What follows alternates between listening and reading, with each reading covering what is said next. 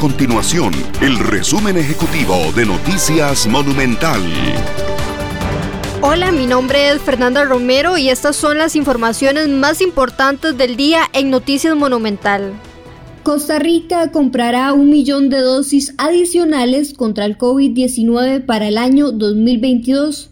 Con esta compra se proyecta llegar a 3.5 millones de dosis para el próximo año y así inmunizar a los niños de edades entre 5 a 12 años y así como aplicar una tercera dosis. La diputada oficialista Paola Vega se aparta de la campaña electoral del partido Acción Ciudadana tras una polémica Asamblea Nacional de este fin de semana. Vega había dado su apoyo al candidato presidencial Wilmer Ramos durante la precampaña.